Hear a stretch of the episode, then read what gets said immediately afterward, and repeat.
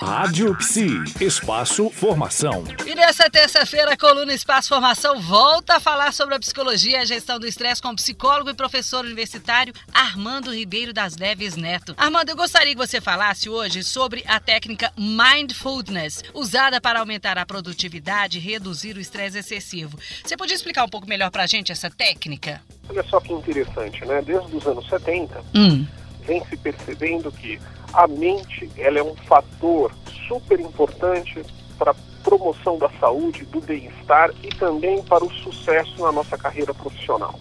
O grande problema da mente é que muitas das técnicas psicológicas tradicionais hum. elas demoravam muito tempo para que a gente pudesse entregar uma promoção e um desenvolvimento da mente dos nossos pacientes, dos nossos sujeitos, né, de forma mais profunda. Então veio-se observando que algumas técnicas orientais baseadas na meditação eram super eficazes para redução de sintomas de sofrimento emocional e também o desenvolvimento do bem-estar e da felicidade.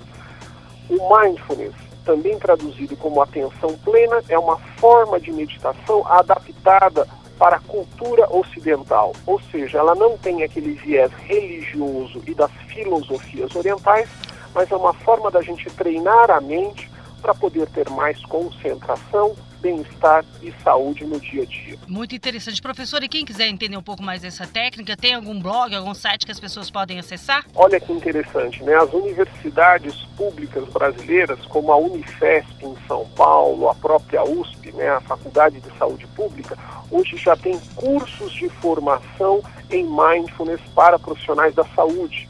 Então nós temos aí uma, cada vez mais profissionais formados para levar aos postos de saúde, às unidades básicas de saúde, essa formação.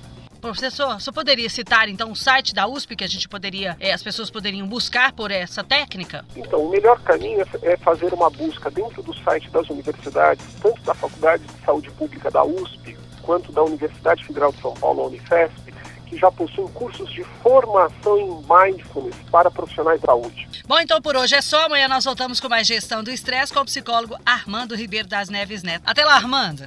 Rádio Psi. Conectada em você. Conectada na psicologia.